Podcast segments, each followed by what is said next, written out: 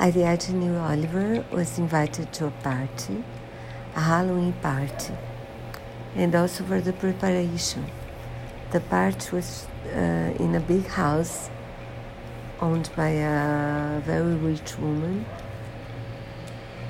And during the preparation of the party, because Mrs. Oliver was a crime writer, she wrote about uh, crime. She wrote crime stories.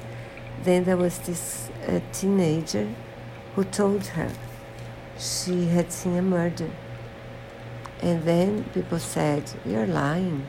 You always lie. And then she insisted. And then in the party, uh, she was found drowned in a bucket of water with apples. And then Mrs. Uh, Oliver asks for, asks for Poirot's help.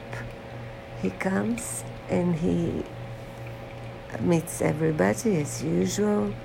He asks questions, but the plot is very, very clever. I didn't guess till the end, and the characters are very interesting. A good one. This is a good one of uh, Poirot's stories.